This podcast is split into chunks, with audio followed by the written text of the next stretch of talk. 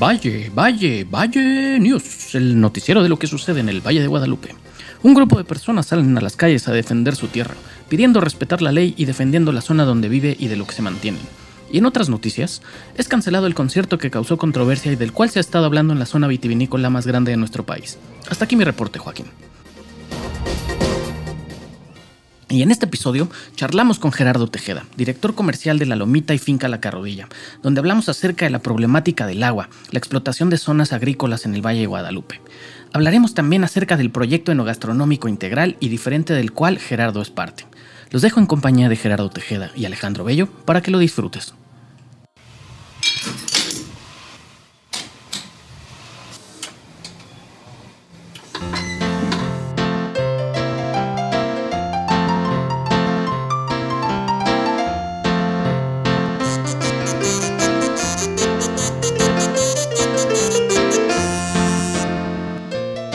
Free My Clash Podcast.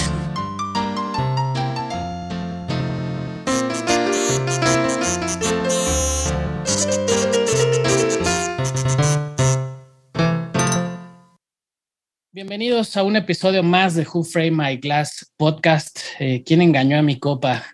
Pues viviendo una, una triste realidad eh, en la actualidad de cómo se ha estado comportando ciertas situaciones en el Valle de Guadalupe, particularmente mencionar que pues ahora cifras de Provino eh, menciona que son el 75% de la producción nacional y creo que este es uno de los puntos importantes para poder entender lo que está sucediendo en la industria vitivinícola en México.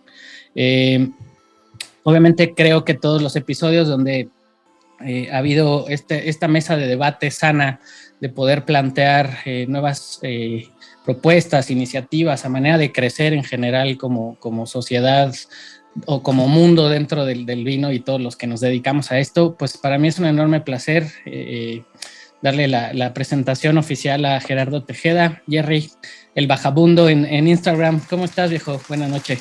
Muy bien, muy bien, este, estimado. Muchas gracias por, por invitarme a, acá a pasar un ratito a platicar y, y, este, y compartir un poquito de, pues, de quiénes somos y qué hacemos un poquito acá en la industria del vino y pues por la oportunidad, más que nada. Muchas gracias. No, hombre, al contrario, pues la verdad es que pensé mucho en ti por, por varias razones. Eh, una es, por supuesto, que vives en esa zona, eh, eh, por, además que, que, tu novia también vive en la zona, es una de las chefs reconocidas, importantes de la zona, que trabaja en uno de los restaurantes más bonitos a visitar en, el, en, en esa zona y, y sobre todo pues que además trabajas para, para un grupo, para una, una, empresa que, que, si bien es cierto, eh, ha hecho mucho ruido desde la perspectiva de ser orgánicos, de ser ecológicos, de, de, de, mucho acercamiento al medio ambiente y creo que esa es una de las razones por las, por las cuales quería eh, tenerte de invitado. Y cuéntame un poquito más de, de ti, de tu carrera, eh, lo que haces actualmente en, en, la carrodilla, la lomita, etcétera. Nos gustaría que nos, nos platicaras un poco de eso. Pues bueno, eh, eh, sí, tengo ya, eh, cumplí cinco años este, este septiembre, eh, ya en la, en, la Lomita y en Finca La Carrodilla. En su momento yo fui contratado como encargado de, de, relaciones públicas ¿no? y comunicación, slash un poquito como la persona de confianza o la mano derecha, digamos, de Fernando para, para varias cosas administrativas y operativas. Este, a cabo del tiempo, digo, hemos ido creciendo, eh, las áreas se han ido desarrollando y cada vez más gente se ha ido incorporando y gente que antes no, eh, tal vez no estaba preparada, ya ha ido ocupando ciertos puestos claves, donde eh, al paso del tiempo eh, yo ya soy ahora director comercial a partir de, de este año, ¿no? Pasando pandem en pandemia, pues un poquito las relaciones públicas pasaron a mermar. este, creo que así como tantas otras eh, profesiones, por así decirlo, o ocupaciones, u ocupaciones, eh, mutaron o, tuvieron algún tipo de adaptación. Este, en mi caso, eh, pues tuve la fortuna de que no se terminó, simplemente se adaptó, ¿no? Siempre llevé la parte de relaciones públicas, pero también un poquito la venta, ¿no? Nunca fue como una parte sumamente específica. Ahora ya eh, yo me, me, deslindo, digamos, de, esta parte operativa y directamente ya nos estamos encargando de posicionar el vino y la marca de Lomita y Carrodilla este, en México y en el mundo Y digo, obviamente seguimos ahí, ¿no? Cualquier cosa que se, que se atore en el día a día, ¿no? Incluso hasta desde meserear o un evento o, ¿sabes? Eh, realmente, pues la chamba aquí uno eh, le entra un poquito a todo, pero, pero ahorita ya tenemos casi un año eh, en la dirección comercial y estamos pues bien contentos, ¿no? Este, creo que el representar una marca como la Lomita y como la Carrodilla, pues hacen la chamba de uno mucho más sencilla en gran medida, ¿no? Tener gente como, como Fernando detrás de un proyecto, de proyectos tan padres, tan innovadores, tan visionarios, ¿no? Que sé que no inventamos el libro negro, pero simplemente han sido vanguardistas en todos los sentidos en México y creo que es algo de lo cual pues, me hace sentir bien orgulloso y muy seguro de a quién representamos y qué vino yo estoy ofreciendo, ¿no? No solo porque lo escucho, sino porque lo pruebo, lo veo, lo trabajo y lo trabajo con gente bien capaz, que Fernando ha sido, pues, eh, capaz de, valga la redundancia, ha sido capaz de, de tener el ojo para saber dónde, a, qué personas exactas poner en qué áreas, ¿no? Está Sheila, está el enólogo, ¿no? Gustavo González, que ha hecho, que sigue haciendo cosas extraordinarias, César Olivas, que es el, director de producción, eh, gente de campo, etcétera, ¿no? Hay una, los artistas que se involucran en las, etiquetas propiamente, ¿no? Y él mismo, incluso en las, en las contraetiquetas, él, él todavía sigue escribiendo estos poemas que ves en Canto de Luna, en Polen, etcétera, él los hace personalmente, ¿no? Entonces, eh, creo que eh, pues engloba un poquito mi, mi, participación en la empresa y, y, pues lo que pienso un poquito sobre ella, ¿no? Creo que eh, se me hace súper chido estar hoy en día no solo en ese grupo, sino en el vino mexicano, la verdad, y ver los cambios que han sucedido. Claro, la verdad es que creo que todos los que estamos involucrados en, esto, digo, la gente que, nos escucha sabe que soy embajador de marca de, de Vireza, por ejemplo, que trabajo muy de la mano de, Alberto Curis y de alguna forma, pues también muy pegado a una familia que se ha dedicado a esto y que está muy metida en, este rollo del vino, ¿no? Pero en general, eh, me gustaría que, nos platicaras también un poco de la filosofía de, de Finca La Carrodilla, de la Lomita y el por qué este acercamiento tanto a la naturaleza y a estos temas de repente hasta de leyendas, de poemas como mencionabas, de, sus etiquetas. Eh, sí, pues mira, eh, de un inicio eh, la, Lomita es el proyecto inicial, ¿no? Es donde todo nace. realmente la Lomita, por allá del 2004, la familia de Fernando compran la primera hectárea ahí en, en el Gil Porvenir para tener una casa de retiro, por así decirlo.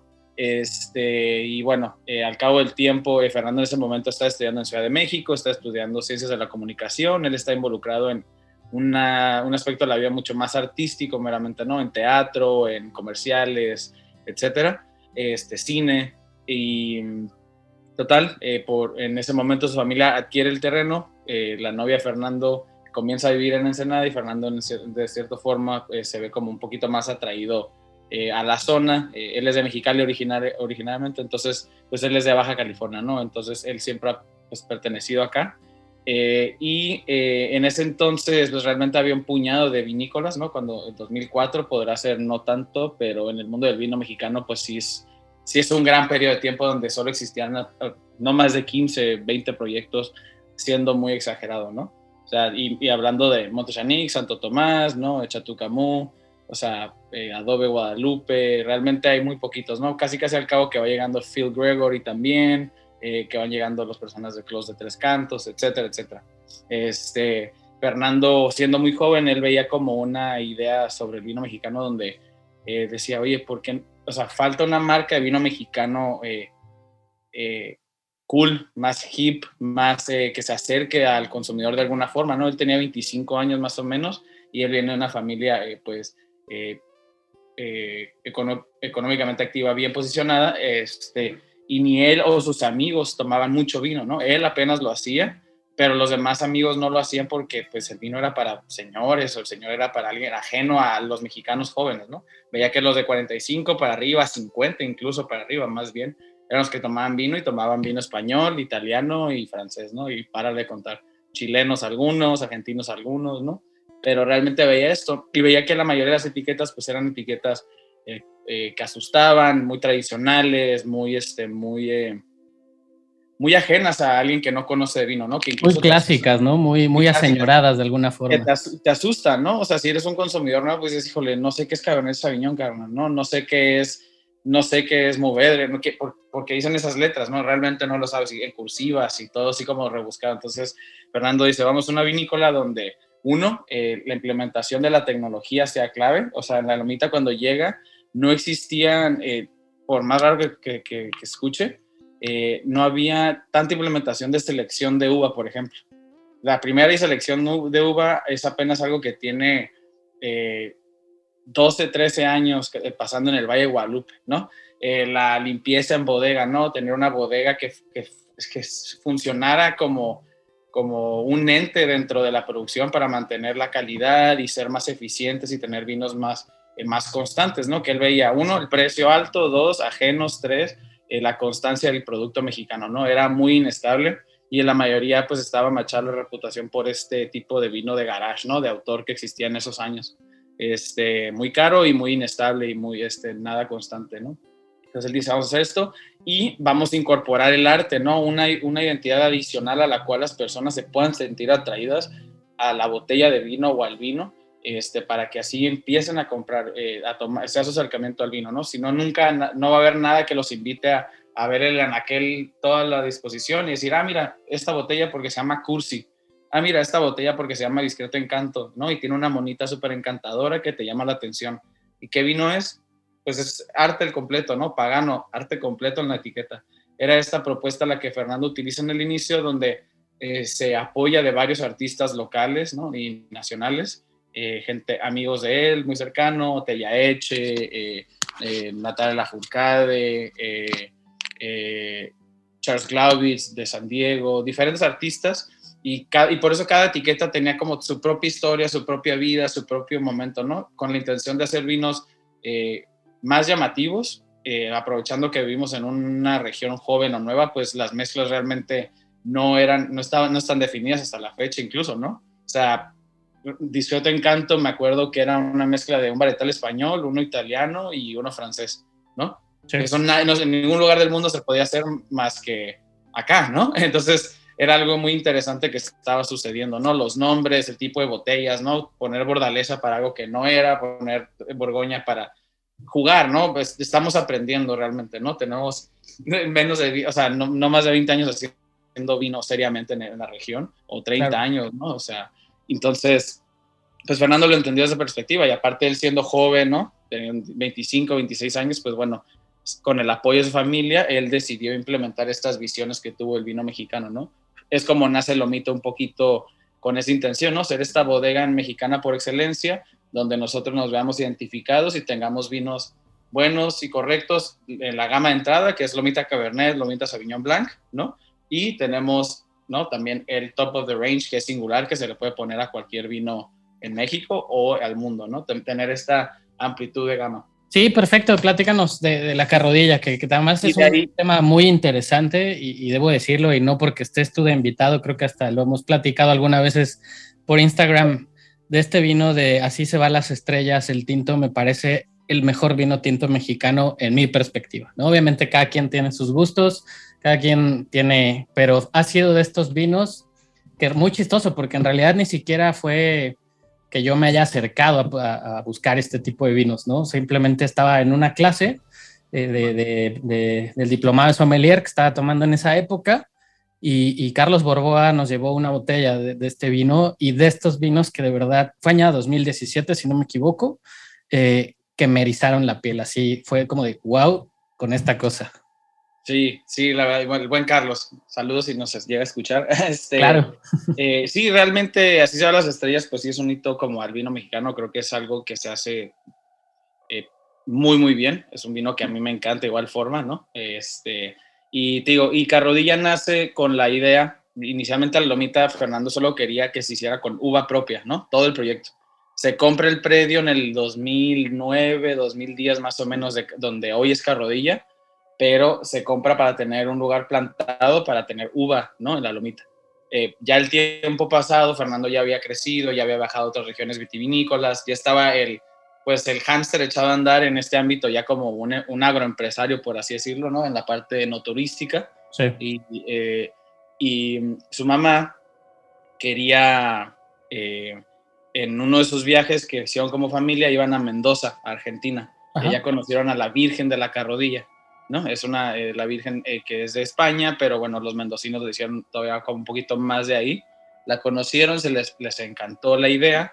Eh, en ese mismo entonces, Fernando había conocido los proyectos de, en, en Napa Valley biodinámicos, orgánicos, fue a Francia igual, en Argentina igual, ciertos proyectos que, que tenían la filosofía orgánica ¿no? Dentro de, de, su ADN y que la sustentabilidad era parte de, de, la esencia de las fincas o los ranchos, ¿no?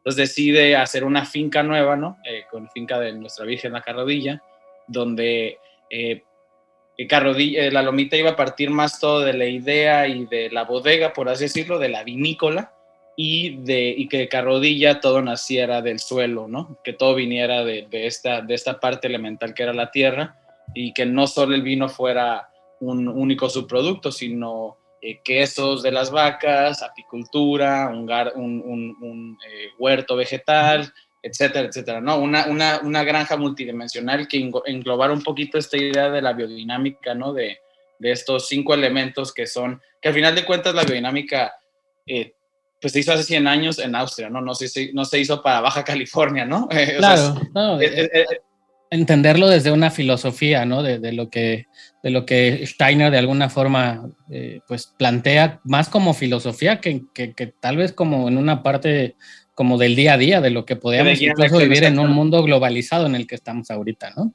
Exactamente, ¿no? Incluso, y eh, entonces se, se, toma la, la, idea, el core de la, de la parte de, de, de Steiner de, de la biodinámica, que al final de cuentas son elementos de la sustentabilidad que hoy lo conocemos, ¿no? O sea, es que la granja en este caso es un, es un, es un ser multidimensional, en este caso son cinco partes, ¿no? Las personas, los microorganismos, eh, las plantas que tenemos, los animalitos que tenemos y el cosmos, ¿no? Todo rige y todo está involucrado y nosotros básicamente la energía que estamos extrayendo al tenerla en la uva para el vino, tenemos que ver una forma de regresarla o reutilizarla dentro de la misma finca, ¿no? Sea en composta, sea en quesos, sea en trabajo, sea en lo que sea, ¿no?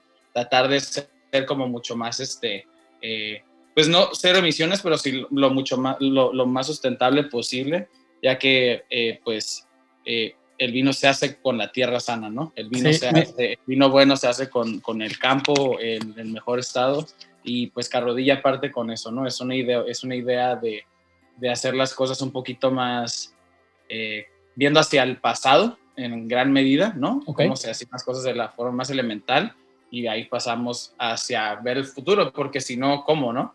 Y creo que en pandemia, la verdad, este fue como un, un clic bien chido dentro de toda la histeria que ha, ha, sucedido, pero la carrodilla fue el proyecto que, que, que prove, proveó de, de, de, trabajo, el huerto nos dio donde trabajar, eh, no, fue mucho más autosustentable y el vino que hacemos es poquito, pero se vendió poquito no, no, había necesidad de más, ¿no? Al final de cuentas, la finca se, se consolidó como un proyecto que realmente, eh, pues, habla, habla más allá, ¿no? De que la marca o lo que sea, el proyecto ya se hizo algo mucho más elemental y mucho más bonito, ¿no? A mí me gustó mucho, estuvimos cosechando, estuvimos plantando, estuvimos eh, ordeñando, hicimos quesos, eh, etcétera, etcétera, ¿no? Y, y, y la carrodilla, pues, eh, a partir de, desde su concepción, eh, se quiso hacer eh, viñedos orgánicos certificados. Se certifica primero la carrodilla. primero fue por IMO, una empresa de Suiza, y luego, y luego hicimos la, la, conversión a CSOF acá a California, ¿no? Que es California Certified Organic Farming de la USDA. Y, es, y, y, eso está aquí, ¿no? Es un poquito más, no es sencillo, pero es un poquito más sencillo esa sí. certificación.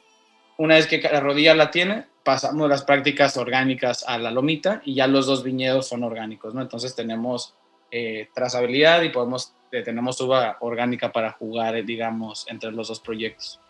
Sí, pero la verdad es que a mí me, me parece un, proyecto bastante, bastante llamativo, muy agradable en muchos sentidos, ¿no?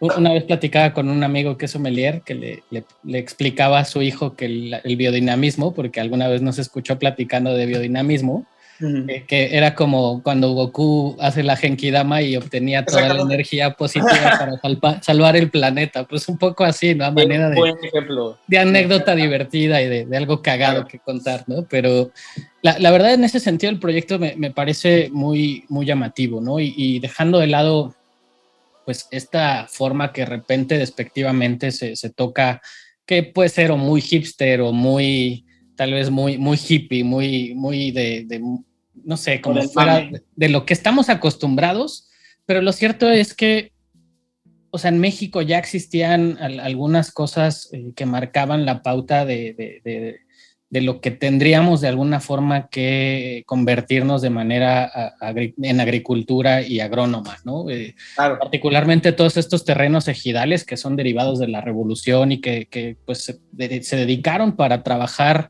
el campo y para poder sostener y recuperar o tratar de recuperar un país devastado por una revolución, ¿no? Entonces, por, esa parte la verdad es que me parece muy, muy interesante ese, ese proyecto. Y lo más importante es que precisamente es un proyecto que apuesta a la agricultura, ¿no? Como dices, el Valle Guadalupe es agricultura y no es nada más que eso. Todo lo demás ha sido secundario, un subproducto de lo que hemos hecho en su momento a través de varias décadas. Este, y precisamente es eso, ¿no? Regresar elemental y a lo que realmente se trata el Valle Guadalupe. No se trata de, del flash, de los, de los eh, neones, de, ¿no? O del, del Insta Spot, o sea, es...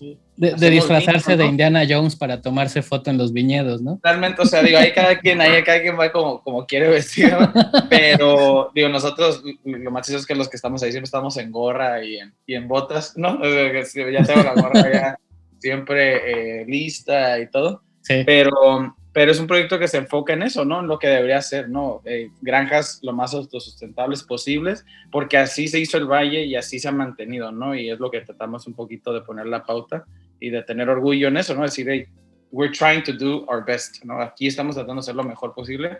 Claro. No somos los mejores, no somos los únicos o no vamos a ser los únicos, lo entendemos.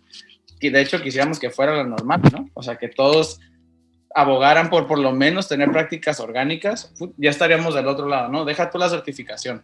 Digo, existe Mogor, Badán, ¿no? Que son, pues, Natalia, pionera, ¿no? Este, en esta parte de la, la práctica orgánica, ¿no? No hay una certificación, pero pues Natalia es pionera en este sentido, ¿no? Y defensora o sea, de este estilo de vida, ¿no? Entonces, ojalá en algún momento sea ya lo, el común denominador más que el diferenciador, ¿no? Sí, totalmente. Y, la verdad es que creo que es un, buen momento eh, incluso para, darle cabida a, uno de los temas que, nos atañe eh, particularmente en este, en este episodio, ¿no? Uno de ellos que, me gustaría arrancar y, sin meternos tal, tanto en, en, temas políticos y más bien desde tu opinión como Gerardo, fuera un poco de lo que representa la lomita y la carrodilla y demás. Eh, pues este tema de, la controversia que se ha suscitado por la escasez de agua en el valle. Te lo pregunto porque al final tú estás más a detalle en, esa zona, lo conoces más, más, que, más que cualquier otra que, podamos vender vinos en, el, resto del país que no radicamos ahí, ¿no? La, la pregunta ahí primordial creo que sería si está este problema existiendo muy grave o es un mito o qué tanto está sucediendo en tema de escasez de agua en el valle es muy grave, ¿no? A medida que se hace eh, una eh, venta, ¿no? Eh, de predios de forma irregular, ilegal, subdivididos en formas no avaladas por la ley, ¿no? este, a medida que se venden, se, hay compañías que se llegaron a llevar toneladas y toneladas de arena del arroyo hace, durante una década, ¿no? Se paró apenas hace creo que tres años o hace dos pero fue un problema que sigue y por ahí sigue sucediendo, ¿eh? No creas, ¿no? No solo eso, ¿no? A medida que crecen pues los restaurantes o las cabañitas o estos asentamientos irregulares que, por ejemplo, si eh, la, ley te dice, ¿no? Eh, si está eh, tu predio en zona de conservación, por lo menos para vender tiene que ser cuatro hectáreas, ¿no? Y en estas cuatro hectáreas tienes 200 metros de construcción máximo, ¿no? Metros cuadrados. ¿Cuántos hacen eso hoy en día? No, no, pues, o sea, hasta el hotel boutique más pequeño es más grande que eso. Entonces, el problema es ese, ¿no? Que hay eh, ejidatarios y autoridades y inmobiliarios y personas no tan conscientes venden, subdividen sus hectáreas en 200 metros, 100 metros, apagos, tas, tas, tas, tas, pues están haciendo lana. Y la gente que también a veces llega a un lugar que no comprende al 100%, ¿no? Que, y tampoco creo que la gente lo tiene que hacer, también es un trabajo de concientización. Lo ha sido desde que empezamos a vender vino, en mi caso en particular, ¿no? No lo digo como lo mítica rodilla, ¿no? Es, Ha sido, tú, tú me entiendes, ¿no? Vender vino es un proceso de, de, enseñanza, ¿no? De cultura, de ir que, que, que, vayan entendiendo siquiera apenas cómo se hace el vino, ¿no? Y por, qué y por qué México es importante en el vino y por qué es históricamente está en nuestro ADN, ¿no? Y por qué, ¿no? O sea, que la importancia de esta bebida, ¿no? Etcétera, etcétera, ¿no? Pero también eso conlleva a un estilo de vida y a una cierta normatividad y cierto crecimiento sostenible que tiene que haber en el Valle de Guadalupe, ¿no? En particular aquí, que es donde nació y donde ha sido impulsado. Sé que no ya no somos los únicos, sé que hay más regiones, sé que no somos la última coca del desierto, pero las condiciones de este lugar son únicas en el mundo. eso es lo que es, o sea, es, eso está bien cabrón que la gente no entendamos, ¿no? O sea, es como que, ay, pues, ¿qué es el valle? Antes nadie iba. No, no, no. Aquí es único. Esos 330 metros sobre el nivel del mar, esa composición de tierra, que le llegue esa brisa peculiar, ¿no? En esas horas de la madrugada, tantas cosas. Como que no debería haber vino y está viendo vino increíble, ¿no? Y no hay otra región igual. Tal vez muy similar está pues, Vireza, ¿no? Que sus vinos también a mí nos encanta. Lomita Cabernet, de hecho, es de, es de sus ranchos. Sí. de San Vicente. Este, no, etcétera, y está Santo Tomás, etcétera. Pero más allá de eso, realmente no hay otras zonas así, ¿no? Está Chihuahua, está otras, pero tienen sus peculiaridades. Pero por el momento es defender la idea del Valle Guadalupe como es, ¿no? Ahorita lo, que la gente está haciendo es que no piensa, dice, ah, pues yo quiero una, no tienen lana de Tijuana, de México, de Monterrey, pues yo quiero mi casota, me encanta la vista y llegan y hacen un canto, ¿no? De tres pisos, ¿no? Doble altura con terraza, ¿no? ¿Por qué? Pues porque ellos quieren su vista, ¿no? Y no y plantan nada, nomás devastan y hacen su casa, su alberca, ¿no? Y sus bardas, vámonos. Es como, pues si eso hace tu vecino y tu vecino y tu vecino y tu vecino y tu vecino, pues ¿dónde está la vista, no? Claro. ¿Cuántos están llegando a plantar viñedo?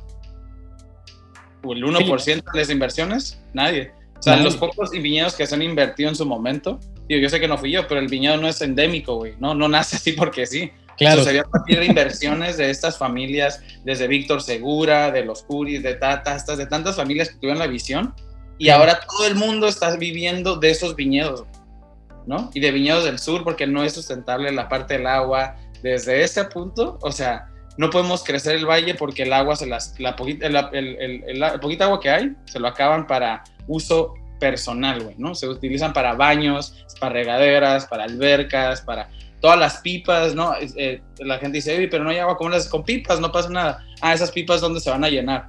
Claro. A un predio, irregular, güey, ¿no? O sea, las, vas a mandar hasta Cuernavaca, ¿no?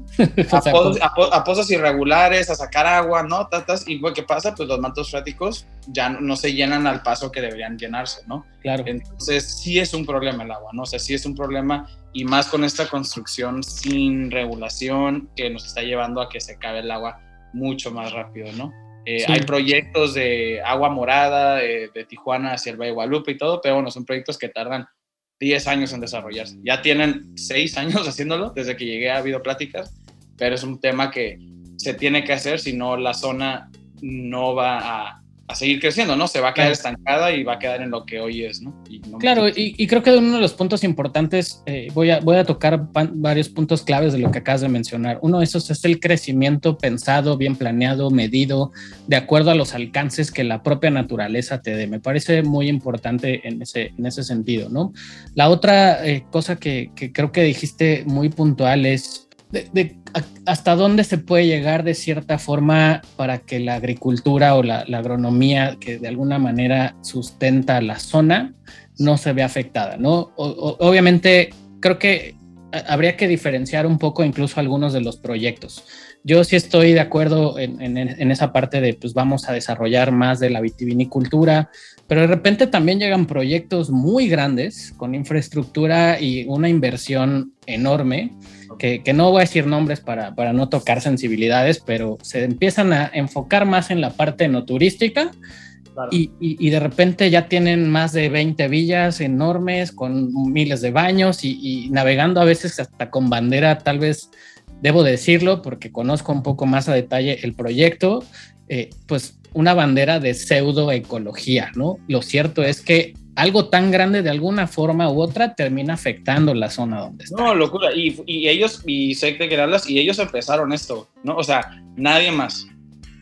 En gran medida, ¿no? Ellos, ellos, trajeron a Ricky Martin, ellos trajeron a, o sea, al Potri, e, ellos, ellos, ellos. ¿Y qué crees? Nosotros estábamos en contra de eso, ¿no? No creas que estamos a favor. Desde un inicio, ¿no? Como empresa y personalmente. Sí, la, verdad es que eso es, eso es importante. empecé, hace casi 10 años, eh, se, llama, se llamaba Legado Size. Ajá, sí, claro. Viñas del Paraíso, ¿no? De, con Roberto. De Roberto, claro. Ajá, este, pues está al ladito. Yo vi cuando empezaron a construir este lugar que dices y lo construyeron en seis meses, ¿no? O sea, una inversión de millones y millones de... no había nada, seis meses, vámonos, ¿no? Otros seis meses, concierto, concierto, concierto, concierto.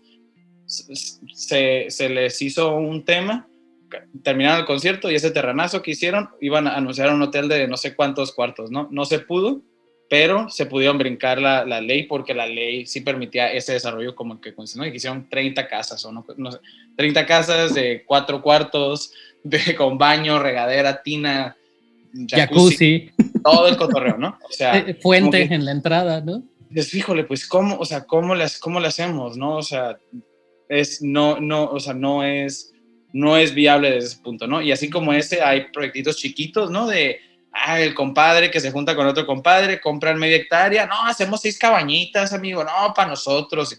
Y eso, pero de esos dudes hay miles y miles y miles de amigos míos de Tijuana, güey, amigos míos de Mexicali, conocidos, no conocidos. Todo el mundo ya quiere esos cabañitas en el valle porque es un negociazo, ¿no? Y compran lo menos posible y hacen lo más posible, ¿no? Hacen seis cabañas, siete cabañas, sin un biodigestor, güey, sin, sin agua potable, ¿no? Te digo, inyectando todos los desagües al suelo, ¿no? Ese es otro tema, güey, ¿no? O sea, no tenemos agua y el agua que está haciendo va a pasar como en Tulum, güey, ¿no? O sea, se están, se están infectando los mantos freáticos de agua de, de baño, güey. ¿Por qué qué? Porque nadie tiene las regulaciones, no hay una autoridad que vaya y diga, a ver, ¿quiere construir? Solo puede hacer tantas. O bueno, ¿ya construiste? Bueno, a ver, señor, vamos teniendo nuestro biodigestor, eh, tantos litros por día, no sé, ¿no? ¿Dónde está el control y la autoridad, no? No solo en el hecho de que cuiden a, los viticultores, que cuiden a la gente y la región, o sea, no, no, no hay una lógica, pues, ¿no? O sea, no, hay... y, y, la verdad, debo de decirlo, o sea, sí, obviamente van a empezar a salir los haters que, que, ya son nuestros clientazos en el podcast y que y seguro me van a decir por mensaje, y tú trabajaste ahí, lo promocionaste y la chingada, les voy a decir algo. Aunque esa gente misma navegue con bandera a decir, ah, seguro es envidia porque ya no trabajas con nosotros. No, no, no, mira. Eh, y sabes qué me pasó mucho también, o sea, acá junto con lo de la eh, marcha, ¿no? Mucha gente, mucha gente me sorprendió con sus comentarios de, eh, yo veo muchas, una, una chica en particular, este puso, yo veo muchos productores que los he visto en eventos grandes, masivos y que hoy están en la, en la, en la marcha, ¿no? Eso le llamo doble moral, lo que sea. Y dije, ¿sabes qué? La neta no, güey. Imagínate que tienes un amigo drogadicto, güey, ¿no? Que, que está, y un día se cura, o bueno, trata de, de empezar a cambiar y decir, güey, ¿sabes qué? Yo ya no voy a, yo voy a dejar el crack, ¿no? Y un día empieza a decirle a otros compas tuyos, ¿sabes qué, carnal? No hagan esto, güey, porque la neta, pues te va, ¿no? Te hace esto mal, te hace esto mal, te hace esto mal, me, esto sucede, esto es el pasado, y aquí tenemos historia que nos dice qué te sucede si sigues por este camino, ¿no? Güey? Deja hacerlo. Ah, pinche doble moral, güey, ¿no? O sea, no, güey, tienes, te tienes que seguir drogando porque si no, no eres parte de... Bueno, así como que yo, sí, sí, estamos tratando de revertir algo que sí, nosotros iniciamos, güey. Nosotros echamos a andar el Valle Guadalupe, nosotros queríamos que nos voltearan a ver. Yo personalmente eh, influí en traer al New York Times, al Travel and Leisure, a GQ Magazine, cosas así. Yo entiendo el impacto que estamos haciendo, ¿no? O sea, y desde eso hasta eh, programas de para moros de 20 años, o sea, Juan Pazurita, eh, tú dime, ¿no? Todos los segmentos lo hemos hecho para que la gente voltee a ver el valle, ¿no? pero pues con eso hay consecuencias, ¿no? Nosotros hicimos esto, nosotros volteamos y sí, nosotros estamos haciendo también todo lo que podemos para revertirlo o frenarlo lo mejor posible, ¿no? Y no es que estamos en contra del desarrollo, al contrario. O sea, la marcha fue para pedir a las autoridades que hagan su trabajo, nada más. no contra el nodal, güey, no contra una empresa en particular. O sea, esta fue la gota que derramó el vaso, ¿no? Lo que estos dudes hicieron a, o sea, el APM que llegó a destruir 20 hectáreas, así como hacían nomás para hacer un evento y dicen, vamos a hacer mil, mil cosas más, ¿no? O sea, no es así, ya hay una ley, no puedes llegar a hacer eso tan flagrante enfrente de nuestras caras, porque si no, ¿qué sigue? ¿Y qué sigue? ¿Y qué sigue? ¿Y qué sigue? Entonces le digo a la gente, carnal, aquí no estamos ni siquiera defendiendo ya incluso un tema de vino, ni un tema de vino. Igual me necesidad que hippie, lo que sea. Es un tema nomás de decir la autoridad, trabaja, Claro. Haz tu chamba y haz cumplir la ley. En todos los sentidos, de que, ah, pues todos corrudos a todos rabones. Señores, claro que sí, güey. Gerardo y la Romítica Rodilla y, los que estamos al frente de este movimiento, estamos listos. ¿Y qué crees? Nos llega, te llegan, te empiezan a llegar visitas, te empiezan a llegar este, eh, requerimientos, pedimentos, auditorías. Órale, ¿no? Va, va que va podemos, eh, que tenemos todo el 100, seguramente, y si no, lo vamos a hacer, ¿no? Somos competitivos y tenemos la, la capacidad para hacer las cosas bien y no tenemos ningún miedo, güey. De horarios, de, de Marvel, lo que tú me digas. Totalmente. Y, y, creo que un punto importante a mencionar aquí, y creo que vas a estar de acuerdo conmigo, es no se les olvide que David venció a Goliat en algún momento, ¿eh? Eso es bien importante mencionarlo. Y, y fíjate que rescatando un poquito lo que seas también del comentario de, ah, es que en el Valle antes no había nada. A ver, señores, la, gente que nos está escuchando, ¿no? En realidad, el hecho de que tú no conocieras, porque no había una industria vitivinícola desarrollada como la conocemos actualmente, no quiere, no quiere decir que no existiera, ¿no? Ha habido muchas familias que se han enfocado a esto, que viven de esto, eh, incluso hablando de los Vivayov y otras, otras familias que de verdad han impulsado esta manera de, de crecerlo desde una manera totalmente diferente a lo que se ha planteado en la actualidad, ¿no? Magoni, o sea. Magoni, claro, este, muchos personajes por, por mencionar, ¿no? Y, y, ahora, fíjate que estaba viendo una entrevista hace poco de, de Alex de la Vega, que, que termina siendo, pues, de alguna forma la, la cara eh, eh, o, o, de alguna forma la imagen que se está presentando de, de esta asociación de Por un Valle de Verdad. Debo decir... Es el de la torre. ah, perdón, sí, del de la torre. Este, perdón. Eh, una de las cosas que me brinca mucho de, escucharlo hablar es que no, no encontré una propuesta real. Eh, eh, escuché muy a detalle las palabras que decía y citándolo decía, creo que tal vez esto, a esas donde tal vez querramos llegar y de repente siento yo que si, si, si vamos a meternos de lleno a esto y nos vamos a involucrar, debería de haber propuestas más detalladas y mejor plantadas. Desde tu perspectiva, Gerardo, ¿cuál sería una de las propuestas o, o un par de propuestas que tú plantearías para que esto de verdad mejore en, en temas, no solamente de, la, de, la, infraestructura y de cómo están tratando de, de crear estos foros tan grandes y, y, y de alguna forma apabullar un, una zona agrícola, ¿no? Este, claro. Sino también de salvar el lugar donde vives, el lugar del que comes y del que tu familia en algún momento va a vivir. No, no, para mí no van más allá, ¿no? Las escuelas que están dentro del Valle de Guadalupe están deterioradísimas, o sea, los movimientos que hemos hecho como viticultores, o sea, para apoyar incluso hasta los bomberos, ¿no? O sea, gracias a esfuerzos que hicimos todos los restaurantes y, y muchos restaurantes y muchos eh, viticultores y, y vinícolas, les compramos un camión de, bomberos nuevo, ¿no? Hicimos una estación nueva, eh, o sea, pero todo sale de nosotros, ¿no? Y al final de cuentas eh, nos ponemos o tenemos como una cara tan frontal ante esta situación porque crees que ante los ojos de la gente, las vinícolas somos los que somos la perdición del Valle de Guadalupe, ¿no? Somos los saqueadores y los que no estamos haciendo las cosas bien. Hay sí. hoyos por nuestra culpa, hay todo esto porque los viticultores no pagan, ¿no? es como que, que paguen y que, que, que, arreglen todo, ¿no? Y es como que, pues no, güey, ¿no? O sea, no con un impuesto de más del 35% a tu vino, ¿no? O claro. Sea, ¿Cuántas sí. botellas se han vendido en los, últimos, en los últimos 10 años, carnal? Con sus intereses, que vengan, ok, pero hay que cuidarlo más, ¿no, güey? Pon sí. luces, pon una ciclovía para la gente, que la gente no tenga que caminar ya por la carretera, ayúdalos. Qué bueno pues. que lo mencionas, ¿eh? Una de las cosas que me ha brincado mucho de las, de las veces que he ido al valle es tanta gente desplazándose en bicicleta y que no haya de mayor seguridad para todas estas personas que incluso se van a trabajar en bici a sus... A, a 100%. Sus, yo estoy, chambas, uh, ¿no? o sea, yo lo veo y digo, güey, pues ¿por qué no hay una ciclovía? ¿No? O sea, ¿por qué? No sé, tantas cosas que dices, ya, ya, no las tenemos que inventar, ya existen, ¿no? Eh, el, comité del Valle fue a Napa con, la próxima gobernadora, Marina del Pilar, y hicieron una revisión de los reglamentos, ¿no? Para saber qué podemos adoptar para cuidar y crecer como una zona ejemplar como lo es Napa, ¿no? En el tema de agricultura y de viticultura, ¿no? Este, y resulta que estamos igual, ¿no? No hay nada, o sea, todo está a la par, los, los mismos mecanismos, las mismas ideas de inversiones, de decibeles, de ley del cielo, de cuidado agrícola, está, está lo mismo, todo igual. O sea, estaba hablando con Fernando y me dice, la única diferencia es que ahí se aplica el reglamento, ¿no? O sea, allá no puedes ni hacer una extensión de tu baño, siquiera de tu casa, sin miles de permisos, ni decenas de permisos, ¿no? Claro, y, fíjate que o sea, eh, complementando un poco la, información, a ver, eh, queremos, lo decía en, en, un capítulo anterior, que de repente causa cierto escosor decirlo. Los mexicanos de repente siento yo que no tenemos identidad en muchos sentidos y queremos copiar de alguna forma lo que otros países van dictaminando. A ver, ¿por qué no copiar entonces lo bueno? Si ya tienes como margen que quieres ser como estos grandes viñedos de Francia, que quieres ser como estos grandes viñedos de Napa, cabrón, copia las cosas buenas, ¿no? Sé un ejemplo, somos un mercado emergente y tenemos toda la posibilidad de hacerlo bien desde un inicio.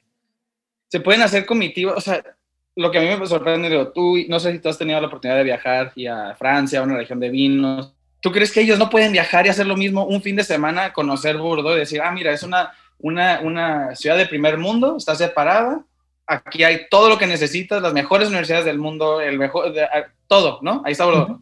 Y te vas, y ahí está, los viñedos perfectos, los chateaux perfectos, en perfecta armonía, una, una zona con la otra. ¿Por qué Ensenada no puede ser eso, no? ¿Por qué Ensenada no puede ser Ensenada del Puerto, un hub cultural, llámale como Seattle, llámale como Vancouver, no sé, güey. ¿Por qué no puede ser así? El dinero está, está el crecimiento, estamos a una hora del aeropuerto de Tijuana, a una hora veinte, una hora y media del aeropuerto de San Diego. O sea, es un hub único en el mundo, güey. Y dices, ¿por qué las ciudades no lo ven? O sea, ya, ya existen estas ciudades. Ya existen las, los wine regions en el mundo, los wine countries, las, donde ya nomás tienes que decir, hey, señores, ya lo tenemos, hay que cuidarlo, ¿no? Tenemos la posibilidad por primera vez, güey, de algo que está empezando, irlo modelando y que nos dure por siglos, güey, siglos, siglos, así como, como, este, ¿no? El ródano, así como todo, o sea, por siglos, cabrón. Y ni así, ¿no? Es, ah, sí, vende, no, que se venda, ¿no? Que se venda. Con tal de que caiga feria al inspector, con tal de que le caiga lanita al, porque pues están haciendo, o sea, al final de cuentas que entiendo que son tierras de ejidales, ¿no? Que como le dices a alguien, de una tierra ejidal que pues es su tierra, tanto con ella. También entiendo esa parte, ¿no? Esa lucha de, ellos, decir, oye, pues estas tierras tienen años sin nada, güey, por fin puedo vender, ya me toca, ¿no, cabrón? O sea, lo puedo entender. Pero también lo que se requiere es un entendimiento de ellos y decir, señores, si nos aguantamos poquito más, güey, y lo cuidamos más, su tierra no va a valer lo que lo están vendiendo ahorita. Si, van a ser más ricos, si su interés es hacer dinero, en 10 años, güey, van a ser el doble dinero o el triple pero si lo mantenemos así, sí, ¿no? Eventualmente ya nomás va a ser una zona residencial y vamos, ¿no? Sí, el Valle Guadalupe se acaba y ya, no, ya no va a llegar un hotel chido, ya, ya se, va a ir este, eh, deshaciendo la integridad de la zona y lamentablemente los que pueden mantener este tipo de zonas buscan cierto tipo de cosas, ¿no? Cierta tranquilidad, cierta, ¿no? Son los que quieren gastar y eventualmente se, se va a enfadar la gente, ¿no? O sea, se va a enfadar la gente y el Valle Guadalupe va a dejar de ser lo que... Es claro. La verdad es que, incluso mencionando de otras zonas, yo creo que es importante mencionar, ¿no? Eh, honestamente no sé qué tanto impacto ambiental vaya a tener en su momento este modelo de, vivienda ahora, por ejemplo, que he estado viendo entre Guanajuato, Querétaro, de que compras tu casa y tienes tu propio viñedito y lo exhibes y te tomas tus fotos y, vamos, a, manera, no sé, tal vez como de, vivir esa experiencia de tener tu propio viñedo. Si están estas zonas y, son viables y, como dices, hay un biogestor que te diga, sí se puede, no, no pasa nada, tal vez el impacto de, medio ambiente es muy reducido, siempre y cuando se cuide, etcétera, pues para eso hay, ¿no? Este, este tipo de modelos de vivienda. Pero en ese sentido, el, valle, pues hay, como dices, hay que cuidarlo desde otra perspectiva y no estamos peleados con el negocio. Al final del día, nosotros también comemos y vivimos de eso, ¿no? Obviamente también promocionamos que vaya gente y visite, ¿no? Lo que digo, somos culpables, o sea, somos los que iniciamos esto también, pero hay una forma de corregir, hay una forma de hacerlo mejor, como dices. Y, lo que yo le digo a la gente que quiere hacer negocio de que ah, es un envidioso porque ellos hacen más lana que tu vinícola, no es eso. No es eso ningún menos. Simplemente es, si eres tan, el empresario tan chingón, güey, si eres ese eh, visionario único, tan inteligente, como, que tú sí viste esa oportunidad de hacer ese tipo de restaurante o ese tipo de hotel, si eres tan inteligente y tienes los recursos eh, eh, de, capital, ¿no? Si te ponen reglas, si eres tan inteligente, las vas a poder acatar y hacer lana, güey, ¿no? O sea, ahora decir, son tan bravos, pues que le dan el manualito, ok, oye, pues así no se puede, así no se puede, necesitamos ciertas tomas, solo tan, ¿cuántos regaderas en tantos metros? Pues bueno, hacemos, si son 20 hectáreas, si son 20 cabañas, órale, ¿no? Y nada más. O no, o sea, ¿cómo, cómo haces un proyecto eh, multidimensional? ¿No? Está Bruma, ¿no? Bruma es un proyecto muy grande, pero está haciendo las cosas muy bien, ¿no? O sea, hizo una zona, sus hotelitos son, ¿no? Seis cuartos, cuatro cuartos y tienen 40 hectáreas, ¿no? Sí, sí, una, o sea, hay varias cositas, tienen su, su sistema de limpieza de, de, aguas, de tratado, o sea, le han invertido y esta parte están promoviendo una zona que lo principal es el viñedo, es el vino, es la comida, ¿no? Y es la tranquilidad de un lugar como Bruma, digamos, ¿no? Claro. O sea, ahí, ahí, está un ejemplo, ¿no? Ahí está Cheto, ahí está, o sea, sí se puede hacer, sí existe la forma y el ingenio del mexicano, y es lo que más me, me, me, me entristece, porque es, es estamos haciendo notar como si el ingenio mexicano no pudiera contra un juego, una serie de reglas, güey, que se implementan en todo el mundo, ¿no? Claro. digo, si eres el capaz de hacer lana con tus shots de colores, güey, pues yo creo que puedes hacer shots de lanas con tus shots de colores con algo hecho de huerto, güey, algo, no sé, no sé. Sí, sí. Échate a andar, ¿no? O sea, que la propuesta cambie, ¿no? O sea, eh, Totalmente. creo que, creo que no, no, no estamos pidiendo ni exigiendo nada raro, o sea, creo que es eso. Creo que sí tenemos, como dices, tiene que haber un poquito más de claridad en las líneas de comunicación sobre qué se trata y qué se pide en este reglamento, ¿no? Que la gente entienda el reglamento, ¿no? Porque a veces pareciera que solo es por ciertos intereses de ciertos viticultores, que lo puedo entender, pero también creo que hasta lo puedo justificar. Gerardo Tejeda personalmente ajeno a una empresa. Claro. Porque sí, los viticultores son los que mantuvieron este, eh, echaron a andar a un, a un lugar donde la gente lo veía como un rancho. Un lugar donde ni siquiera la gente de Ensenada venía a visitar, estando a 15 minutos. Mis amigos que crecieron en Ensenada me decían, güey, yo ni quería ir al valle de chiquito a desayunar. Iban al Correcaminos, era el lugar para desayunar y no había más, Mustafa y otras cosas, ¿no? Sí, sí. Y algunos señores iban a Cheto y a, y a Barón Balché en su momento, ¿no? Y ya. O sea, a Domecq en su momento. A Domecq en su momento y ya, ¿no? O sea, ni siquiera nosotros los de aquí veníamos. Entonces, pues sí, hay un cierto, sí, sí, sí, entiendo esa parte donde eh, aguanten unos poquitos, no van a editar lo que hacen todos, pero ya está dictaminado más allá de nosotros. Nosotros lo estamos impulsando que se, que se aplique ese reglamento. Pero ese reglamento se hizo desde el 1996, ¿no? con ejidatarios, los que hoy se pelean, con los productores que había en su momento, con el gobierno que está en su momento, ¿no? O sea, ya se hizo toda esa injerencia y se hace bajo, una planeación, ¿no? de, cuidado ¿no? y de desarrollo sustentable. Y, en ese sentido, este, Gerardo, eh, ¿cuáles serían tus recomendaciones para toda esta gente que sí están ávidos de ir a visitar, de, obviamente de crear un enoturismo consciente, un enoturismo responsable de la zona que estás visitando.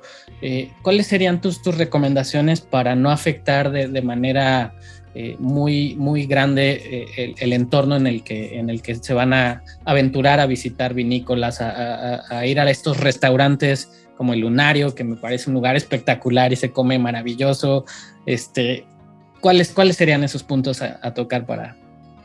Eh, híjole, creo que lo importante es tratar de buscar el origen de estos proyectos, ¿no? Que haya una congruencia en dónde están y qué están dando, ¿no? O sea, que haya una congruencia, es decir, si vas a a un lugar donde se hace vino, pues por lo menos que dentro de tu interés principal sea tomar vino o entender, tratar de entender lo que se hace en el vino, ¿no?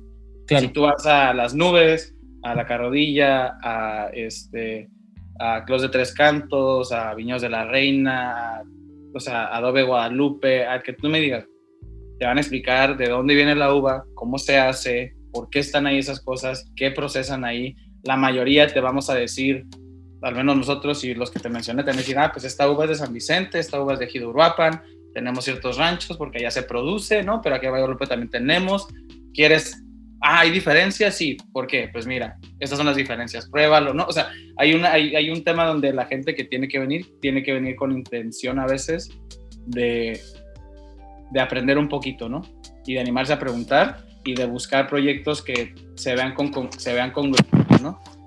Realmente yo creo que no hay, no hay, o sea, no hay mucha congruencia si tú ves una terraza con bocinas, luces neón, láseres y un DJ con música a todo volumen a la de la mañana en una región vitivinícola, pues, pues no tiene lógica, ¿no? O sea, no, no, o a las 10 de la noche no tiene lógica, entiendo, pero también está Ensenada 15 minutos si se quieren ir a tirar party, ¿no? Claro. 15, minutos, no, no, hay, no hay 20 minutitos, estás de una región vitivinícola tranquila, con las estrellas, escuchando la tranquilidad 15 minutos, estás en un antro, estás tirando eh, en un bar, estás en Manzanilla, tienes otros, ya, ya hay muchos restaurancitos que están empezando a salir en Ensenada a medida que el valle se satura, por así decirlo, de proyectos. la gente apuesta por localitos y cosas chidas en Ensenada, ¿no? Entonces que traten de hacer una, traten de hacer su experiencia en basada en eso. La tranquilidad, la naturaleza y el respeto al entorno cuando vayan a visitar el valle y, lo, y, que conozcan la multidimensionalidad de la ciudad, ¿no? Y que se vayan a echar desmadre y unos drinks y al songs. La chingón, o sea, no. Claro. ¿Por qué no, güey? No, o sea, yo soy igual, o sea, me encanta que se vayan cuando vuelva a abrir el ultramarino. Pero ahí está, o sea, es, existe esos lugares y están en una zona en particular. Y hay unas barritas bien chidas acá en Ensenada también. Y, puedes, y puedes complementarlo, ¿no? Está Wendland, está Guamala, está Transpeninsular, está Fauna doble C, o sea, hay cervecerías también de nivel mundial tan chidas en Ensenada, entonces pueden hacer como esta diferenciación. Acá vamos a estar tranquilos, a desayunar rico, a buscar restaurancito más pequeño, a buscar la vinícola que tenga mejor propuesta, ¿no? Este proyectito que se vean menos prefabricados así de paquete. Creo que nomás tienes que tener un poquito de visión y abrir el ojo y decir, ah, de volada se nota, ¿no? De volada lo vas a notar cuando te reciben en un lugar que no es, ¿no? El vino sabe, ¿no? O sea, sí, sí incluso fíjate que de, unos meses para acá he escuchado a varias personas justo hablando de ese tema que diferencian, ¿no? hablábamos de este lugar en el que yo trabajé que se convirtió en un most y un lugar instagrameable, pero de un tiempo para acá he escuchado comentarios bien rudos de que pues como ya están más enfocados al tema del enoturismo, por supuesto la calidad tal, tal vez ha, sido menor en, la cuestión del vino, ¿no? Y, que ya no... Que tienen. Sí, y además que, que, ya no están enfocados en el vino, sino en traer más turistas, más turistas, más turistas, más fotos, más Instagram. Y, y de repente habría que poner en ese sentido, en una balanza, pues güey, ¿te, te, quieres dedicar del, eh, al vino o, o, realmente nada más al turismo, no? Sí, claro, o sea, es, es como decir, ah, aquí en Gran Fiesta Americana Cancún vas a vivir cómo es el Caribe de verdad. Pues la neta no es cierto, ¿no? sí. O sea, no, no, no, es cierto, ¿no? Vas a vivir el Caribe a Holbox, vas a vivir el Caribe a estas cabañitas en Bacalar, o sea, ahí lo vives, güey, no, no hay, sí, sí, es una mentira, ¿no? O sea, Simón, te va a acomodar gente porque vas a poder hacer aquaerobics y la chingada, pero eso no es, eso no es la esencia del lugar, ¿no? Y y digo, ese lugar que mencionas, pues está cañón, ¿no? Con tantas etiquetas, tanto volumen, tanto, o sea, pues no hay, no hay una consistencia, ¿no? Y creo que es lo que en algún momento nos favoreció, creo que ahora tenemos que tener más cuidado, ¿no? Ese lugar, sin duda, eh, tiene sus partes malas, pero también atiende cuánta gente, ¿no? Cada semana. Sí, si bien es cierto, y eso debo decirlo, sí tuvo el gran atino y en mi perspectiva creo que ha habido un antes y un después en la parte no turística desde que ese lugar existe, ¿no? Y, claro, hay una presión que los ojos se voltearan para allá, ¿no? Eso sí, claro, claro. Y, y, también que, es, que funge, no, no que, que se escuche mal, pero como un filtro también, ¿no? O sea, que la gente quiere ir ahí, pues que vaya ahí, güey. O sea, va a tomar vino, órale, que va, va a ser una experiencia con bocinas y chocolates volando y, ¿no? Y el camioncito. Y, hay gente que le gusta, ¿no? Y hay gente que, que piensa que las, las experiencias high-end son así y pagan lana y, pues el vino está involucrado, ¿no? Dentro de lo que, lo que podemos rescatar, ¿no? Tienen viñedos, ¿no? Han invertido en más viñedos, emplean mucha gente. Simón, hay, creo, creo que hay cosas muy rescatables de este proyecto. Totalmente. Y hay otras no tanto, ¿no? Porque sí desencadenaron pues cierto desorden en, en, alguna medida u otra, ¿no? Pero sí. pues, bueno. Y bueno, hablando de cosas ya más, más agradables, este, platícame un poquito del restaurante Lunario. Obviamente me, encantaría que estuviera Sheila ahí contigo y nos platicara más del proyecto, pero pues tú también estás empapado de, esto y, cuéntame el proyecto. Yo veo que en redes sociales y de las veces que he ido a, cenar al, Lunario, proyectos muy locales, bien pensados en tema de, agricultura, productos eh, pues casi casi de, del día a día, prácticamente de casi casi lo, cosechan en ese momento y se llevan se lo llevan a tu plato, ¿no? Eh, en, esa, en ese sentido, eh, platícanos un poquito más del, proyecto de Lunario.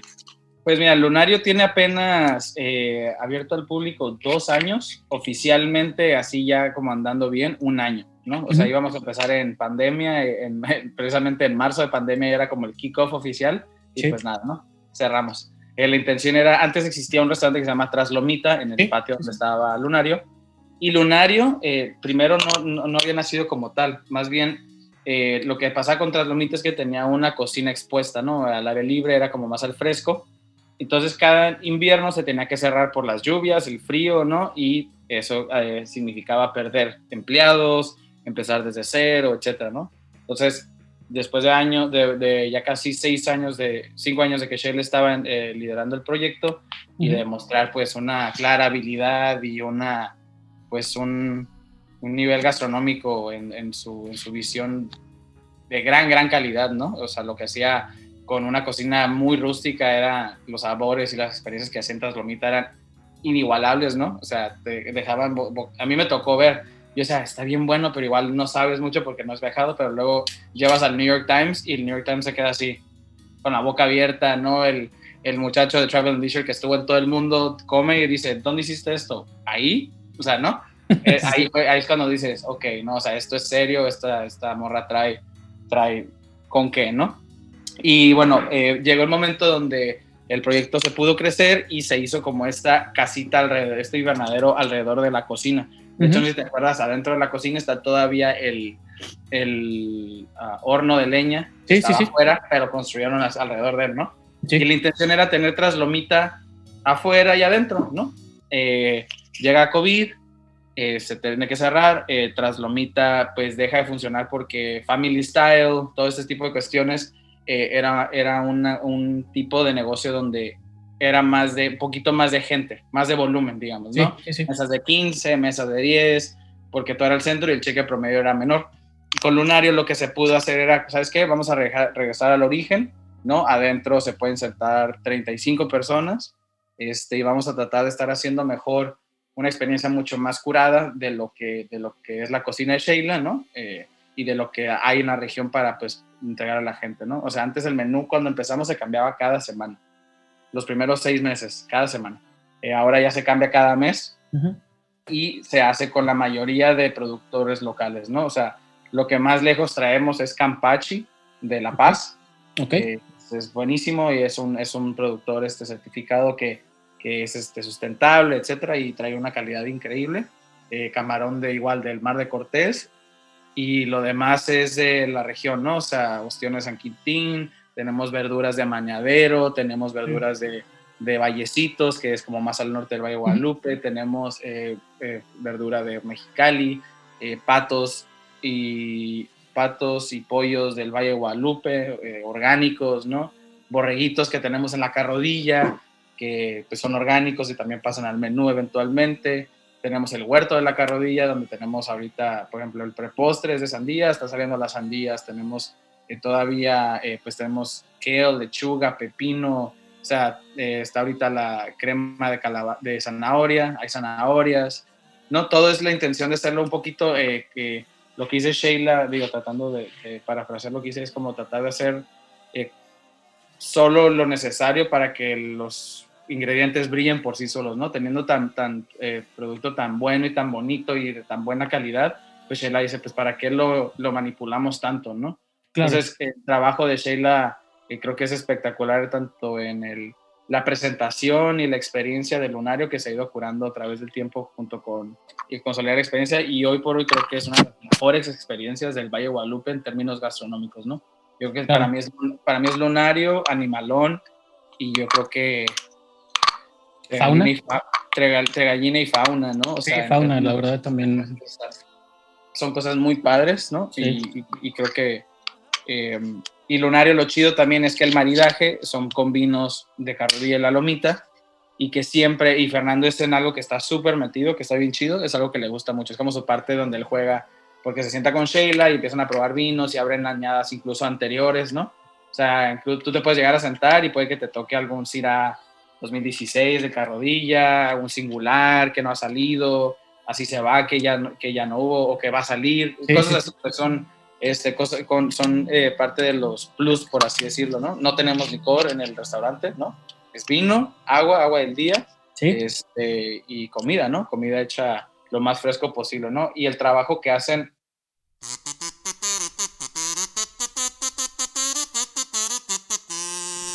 Y si te preguntabas acerca de nuestras redes sociales, búscanos en Instagram como arroba Podcast, en Facebook como Podcast y en nuestro correo oficial gmail.com.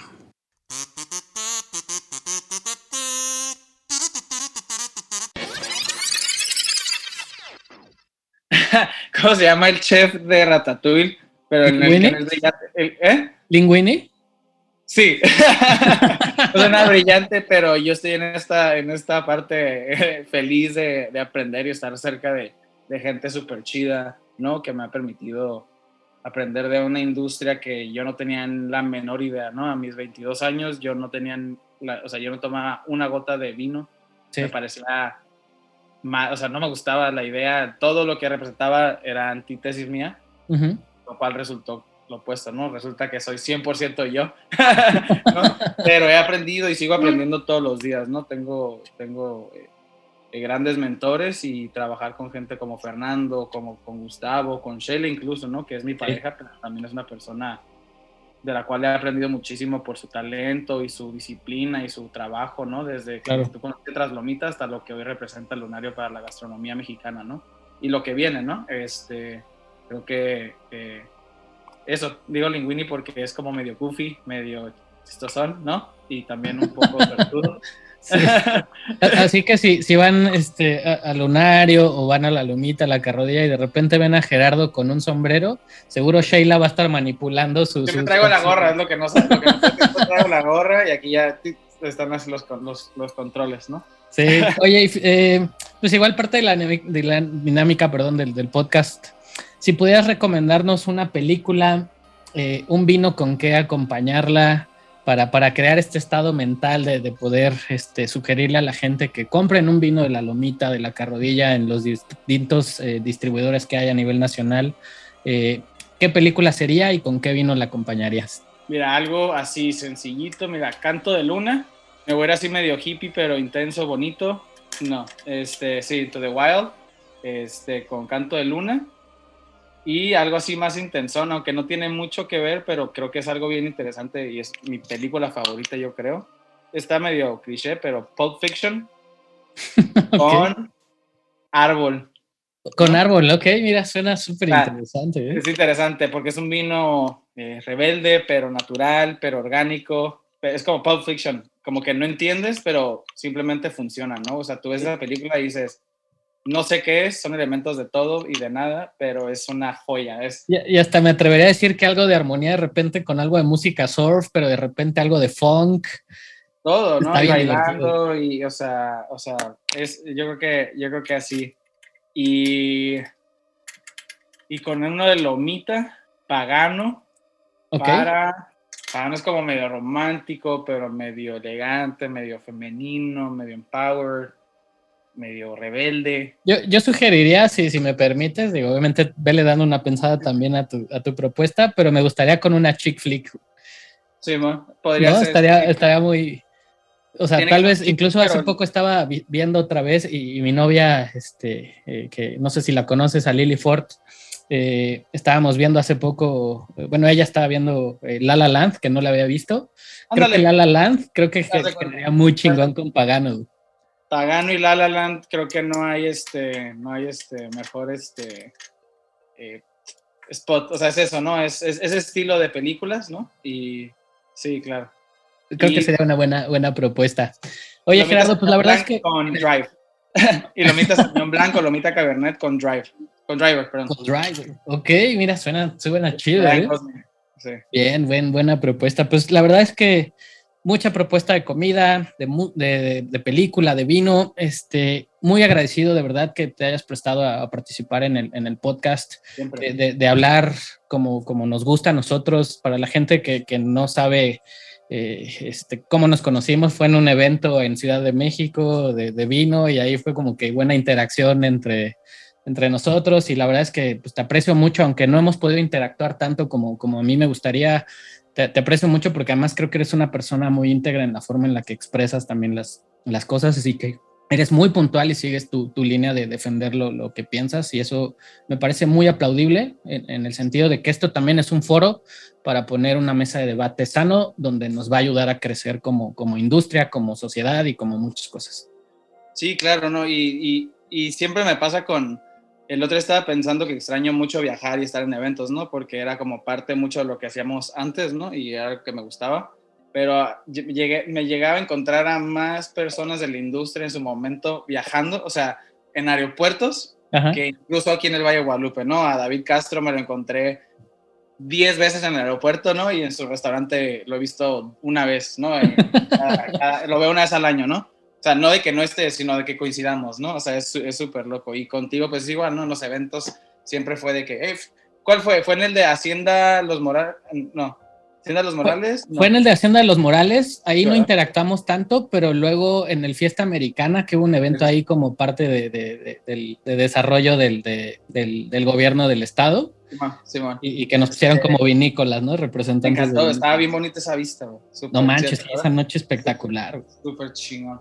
Este, sí, y, pero trataremos, digo, ya estamos a punto del siguiente año de regresar a las andadas de los eventos y ver otra vez caras que, que también en algún momento nos cansamos un poquito malamente, ¿no? Como que se nos hizo medio, medio eh, eh, repetitivo, pero ahora ya lo extraño con un chorro todos los eventos de vino, ¿no? Quiero volver a, conectar con gente como tú, gente que ha apoyado a la industria del vino mexicano aunque esté aquí o no, pero pues necesitamos aliados en todo México y en todo el mundo, ¿no? Y que esto siga creciendo eh, gracias a foros, a podcasts, a espacios, a Instagram, a lo que sea. Pues poco a poquito, ¿no? No, eh, eh, creo que lo que le digo a mis chicos cuando trabajo con ellos, este, el vino no vas a convencer a masas y a masas y a masas, ¿no? Vas a convencer de una persona en una persona, los vas a convencer de la identidad del vino y que poco a poco este, tengan la paciencia, ¿no? Hace 10 años, 8, bueno, 9 años, yo vendía vino en el Parque México, ¿no? Aquí en playas de Tijuana, ¿no? Y, y, hoy por hoy estamos vendiendo vino en Japón, en Canadá, ¿no? En Inglaterra y, y lo que viene, ¿no? Sigue Japón, o sea, no va a parar, ¿no? China, etcétera. claro, ¿no? Es, es, un gran proyecto, ¿eh?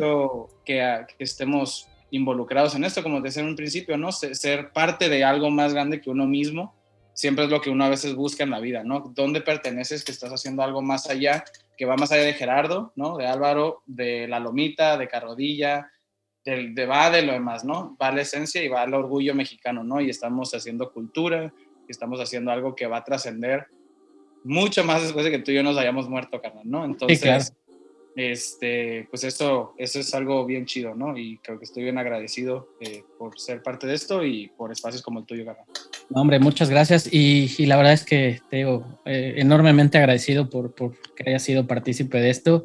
Y, y, para cerrar el capítulo y dejar en un mood así bien chingón a la gente que va en sus autos escuchándonos, que nos escucha mientras va corriendo, ya me han llegado ahí comentarios de gente que de repente fans así, de verdad, del podcast. Un, saludo muy grande a Daniel Vadillo, que es uno de los grandes fans de este, de este podcast. Eh, ¿Qué canción y de qué artista nos, nos, dejarías eh, como recomendación para cerrar el capítulo y dejar en este mood tan chingón a la gente? Saturn Barnes de Gorilas, ok, ok. y de, y de Sticky Fingers. Sticky Fingers, Australia Streets. Va, súper. Pues, Sticky Fingers me, me súper encanta. Esa sí es una banda australiana. Este, un súper, súper flow tienen. Ese, una ondita media californiana, media, ¿sabes? Bien chingona, ¿no? Me encanta. A todo dar. Pues, pues los dejamos entonces en esta, en esta tarde de, jueves con esta, esta cancioncilla para que vayan escuchando ya el, cierre del, del, podcast. Y una vez más agradecerte. Muchas gracias, Jerry. Nos vemos, Carlito. Descansa. Igual, abrazote.